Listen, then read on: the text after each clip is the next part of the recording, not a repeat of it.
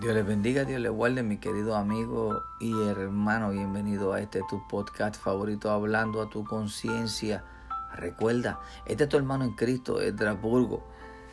Estamos representando el poder y la gracia de Cristo Jesús. El reino de los cielos se ha acercado. La palabra dice en el libro de Santiago, y quiero compartirle esta versión de la palabra que se encuentra en la Reina Valera como tal.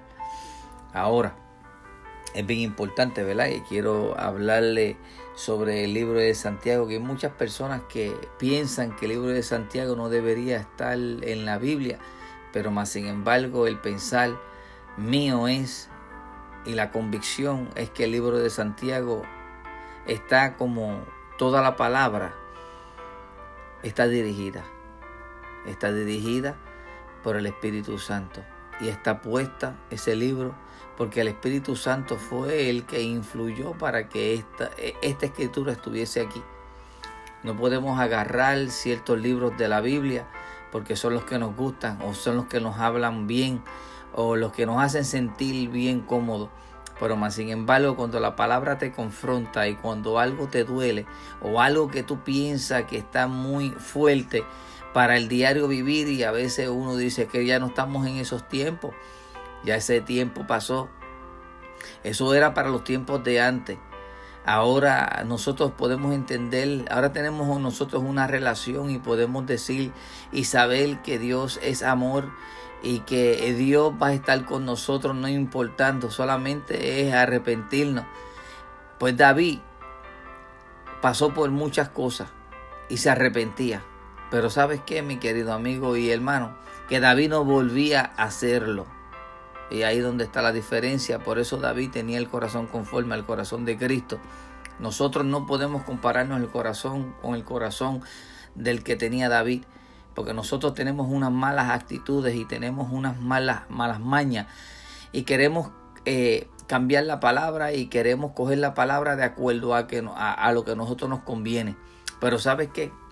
Sí, le voy a leer en el libro de Santiago porque algo bien importante y en este tiempo se ha perdido la fe.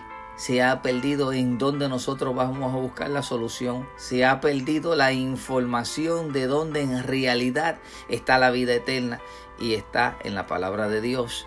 Quiero compartirle y dice así la palabra en el nombre del Padre, del Hijo y del Espíritu Santo. Amén. Santiago 1, verso 2 Dice así, hermanos míos, tened por sumo gozo cuando os halléis en diversas pruebas, sabiendo que la prueba de vuestra fe produce paciencia, mas tenga la paciencia su obra completa, para que seáis perfectos y, y cabales, sin que os falte cosa alguna. Y si alguno de vosotros tiene falta de sabiduría, pídala a Dios, el cual da a todos en abundantemente y sin reproche, y le será dada. Pero pida con fe, no dudando nada, porque el que duda es semejante a la onda del mar, que es arrastrada por el viento y echada de una parte a otra.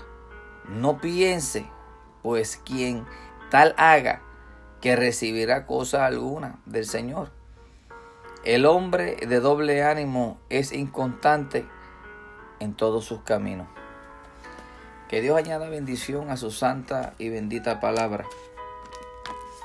Y son cosas que a veces nosotros leemos en la, eh, leemos en la palabra y que hay ciertos libros, ¿verdad? Hay ciertos personajes bíblicos. Y por ejemplo, ¿verdad? El apóstol Pablo, Pedro, Juan, Mateo, Marco, Lucas sabe que podemos ver eh, durante los evangelios como tal, pero Santiago está hablando algo más allá sobre este tiempo. Esto que está leyendo, esto que escribió Santiago, pues eh, dice que el autor viene siendo él mismo.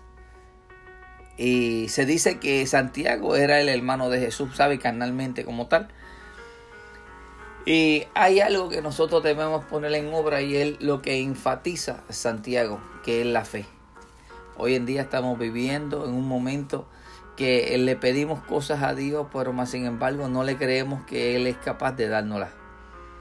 A veces le podemos pedir porque decimos que creemos en Dios, pero a los 10 minutos o 5 minutos o al, al, minuto ya se nos olvida de que al que nosotros les pedimos es el que el dueño del oro y la plata, que es el que da, el que quita, que al que nosotros le pedimos es el Dios, el Rey de Reyes, Señor de Señores, que es el Dios de Abraham, el de, el de Isaac y el de Jacob. Mira la promesa que se le cumple a Abraham y a la edad que se le cumple. Mira Isaac, pasa por lo mismo.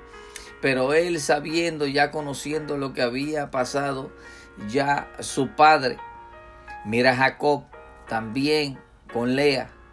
¿Sabes? Son ciertas cosas que en realidad nosotros eh, perdemos la noción del tiempo, del tiempo, porque pensamos que el tiempo de antes no es el tiempo de ahora. Pero más sin embargo, yo me atrevo a decirte en esta noche que no es que el tiempo de antes no es el tiempo de ahora, sino que el Dios de ayer es el Dios de hoy y el Dios de siempre. Y ese es nuestro Dios y a ese es que nosotros debemos pedirle con fe, sin dudar cosa alguna, sabiendo que todo va a ser de acuerdo a la voluntad del Padre. Pero mi querido amigo y hermano, recuerda, que la paz de Dios siga posando sobre todos ustedes. Tienen que acordarse de esas palabras porque en realidad yo quiero, yo necesito que esa paz de Dios, según yo la tengo que eh, dárselas a ustedes y se las tengo que compartir porque yo los amo. Porque si uno ama a su prójimo es porque uno quiere lo mejor.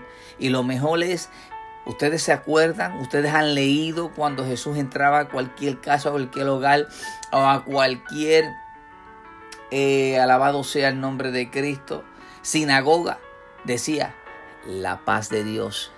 Pablo decía, la paz de Dios. Todos los discípulos y eso, cada vez que entraban, que salían, es la paz de Dios. Y eso es lo que yo quiero dejarle, la paz de Dios. Es una paz que el mundo no te la dio y tampoco te la puede quitar. Solamente Dios es el que la da. Así que mi querido amigo y hermano, gracias por estar compartiendo con nosotros en este tu programa Hablando tu conciencia. Y recuerda que la paz de Cristo siga posando sobre ustedes. Bendiciones.